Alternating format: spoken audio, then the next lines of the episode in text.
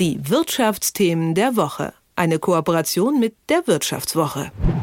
Alle diplomatischen Bemühungen der letzten Tage und Wochen haben anscheinend nichts gebracht. Wladimir Putin ist in die Ukraine einmarschiert. Mehrere Großstädte und Militärstützpunkte im ganzen Land wurden angegriffen. Es ist ein furchtbarer Tag für die Ukraine und ein dunkler Tag für Europa, hat Bundeskanzler Olaf Scholz gesagt. Der Krieg zwischen Russland und der Ukraine hat auch Auswirkungen auf den Flugverkehr, was wiederum Auswirkungen auf die Wirtschaft hat. Darüber spreche ich mit Wirtschaftswoche-Redakteur Thomas Stölzel. Hallo Thomas. Hallo. Fangen wir mal ganz allgemein an. Was bedeutet der Krieg in der Ukraine für die globale Wirtschaft? Kann man da schon was sagen oder sind das aktuell erstmal nur reine Spekulationen? Ja, im Moment ist das äh, noch sehr spekulativ. Wir müssen erstmal gucken, hat das irgendwelche Auswirkungen auf die Lieferketten weltweit? Ähm, also von daher, das muss man jetzt erstmal abwarten, wie sich das auswirkt auch wie die Sanktionen am Ende äh, zurückschlagen. Wenn man jetzt einen Blick auf die Seite Flightradar 24 wirft, dann sieht man schon, dass der Luftraum über der Ukraine leer ist. Flugzeuge werden allein schon aus Sicherheitsgründen weiträumig umgeleitet. Was bedeutet das für den Flugverkehr in der Region? Ja, also man äh, sieht das ziemlich deutlich. Also da wird im Moment ein Abstand geflogen von vielen hundert Kilometern zur ukrainischen Grenze. Das hat diese Nacht begonnen. Also gestern sind die Maschinen noch sehr, sehr nah an der Grenze vorbeigeflogen. Wenn sie zum Beispiel aus Moskau kommend runter Richtung Krim geflogen sind oder nach äh, in die Türkei oder nach äh, Ägypten. Und das, wir haben uns das angeguckt, da war teilweise ein Abstand zur Grenze von 12, 15 Kilometern, also sehr nah. Jetzt sind es äh, wirklich mehrere hundert Kilometer und die Maschinen fliegen einen riesigen Umweg, zum Teil über Kasachstan und äh, ja, das wird entsprechend länger dauern. Viele Strecken sind mittlerweile gesperrt, äh, ähm, wo die Flughäfen näher dran sind an der Grenze. Also von daher, äh, das wirkt sich vor allen Dingen in Russland schon enorm auf den Flugverkehr im Moment aus.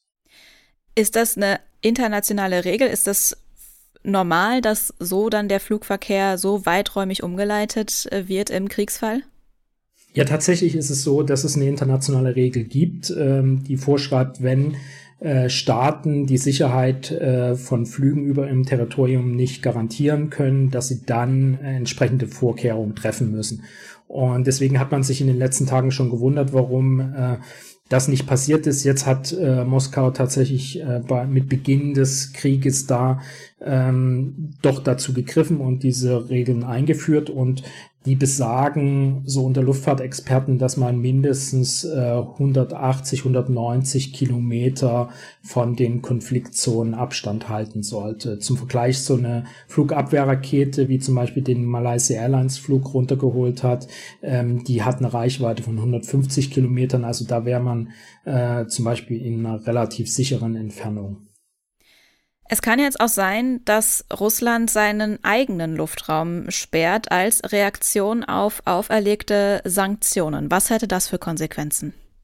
Ja, das ist durchaus eine Möglichkeit. Das hätte eine ganze Menge Konsequenzen, weil sehr viele Flüge zwischen Europa und Asien laufen durch den Luftraum von Russland, also nach Japan auch, nach China und so weiter. Und das sind natürlich sehr elementare Verbindungen für die Luftfracht. Und äh, wenn da jetzt äh, Sperrungen kommen, wird es deutlich weiter werden. Also wenn man zum Beispiel untenrum über Aserbaidschan fliegt, ähm, dauert das deutlich länger und es kostet auch 35.000 Euro pro Flug ungefähr mehr, sagen Brancheninsider. Und dazu kommt, wenn man die Strecke untenrum fliegt, äh, dass man irgendwann den Himalaya vor der Nase hat. Und da darf man nur mit vierstrahligen Flugzeugen drüber fliegen, also mit einer Boeing 747 zum Beispiel, mit einem Frachtflugzeug. Und äh, die ganzen zweistrahligen müssen noch drumrum fliegen. Und die Lufthansa Cargo zum Beispiel, die hat äh, nur zweistrahlige. Und also die wäre dann sogar noch stärker getroffen. Du sprichst jetzt vom Frachtverkehr. Welche Auswirkungen hätte das auf den Personenflugverkehr?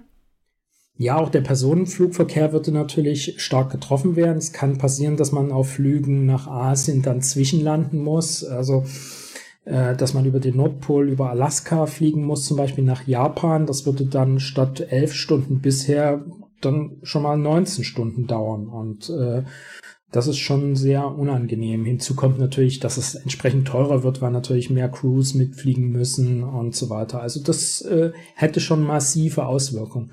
Und gleichzeitig hat natürlich, wenn man sich das mal anguckt, im Frachtverkehr haben russische Airlines den Vorteil, die könnten dann womöglich weiterfliegen und äh, die hätten dann natürlich einen absoluten Marktgewinn.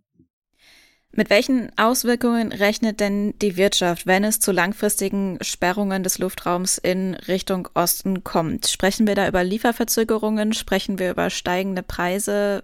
Was, was, was kommt da auf uns zu? Also die Luftfrachtraten sind ja im Moment sowieso schon durch Corona hoch und angespannt. Die Situation ist schwierig, weil einfach ganz, äh, ganz viel Fracht früher in Passagiermaschinen mitgeflogen ist. Und da diese Passagiermaschinen äh, durch Corona oftmals im Moment nicht unterwegs sind, fällt entsprechend auch diese Kapazität weg. Das muss auf die Frachtflieger und äh, die sind begrenzt. Das heißt, äh, da haben wir schon hohe Preise und eine angespannte Situation. Und wenn das kommen würde, wird es die Lage nochmal deutlich dramatisieren. Und das würde natürlich bedeuten, dass bestimmte Waren, die über die Luft äh, transportiert werden, nochmal teurer werden. Der Krieg zwischen Russland und der Ukraine betrifft auch den Flugverkehr, aktuell über dem Luftraum der Ukraine, eventuell aber auch wegen möglicher Sperrungen den russischen Flugraum.